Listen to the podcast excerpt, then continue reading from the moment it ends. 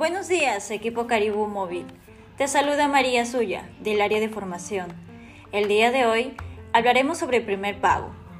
Sabemos que en toda llamada, al brindarle un plan ahorro Movistar a nuestro cliente, le tenemos que asignar el ciclo más cercano a la fecha de la venta, ya sea el ciclo 17, 23 o 31. Pero el cliente ya contará con beneficios en 24 horas aproximadamente al día de la venta. Por estos días, al cliente se le cobrará un prorrateo del plan ofrecido y debe ser mencionado necesariamente en toda llamada, ya que el pago de este monto sería para el primer recibo, porque a partir del segundo recibo recién empezaría a pagar su cargo fijo contratado. Para sacar el cálculo del monto prorrateado, debes dividir el plan ofrecido entre 30 días.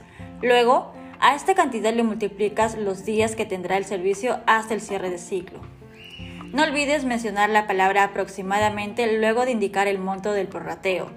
Por ejemplo, si realizo una venta al día de hoy, 10 de enero, con el plan Ahorro mi Movistar de 29,90, sé que le asignaré el ciclo 17, porque es el más cercano.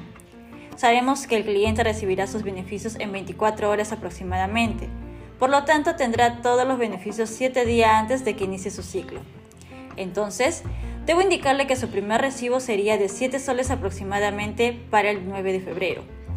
Recuerda mencionarle al cliente este dato importante para que no tenga ningún inconveniente en el momento de realizar su pago.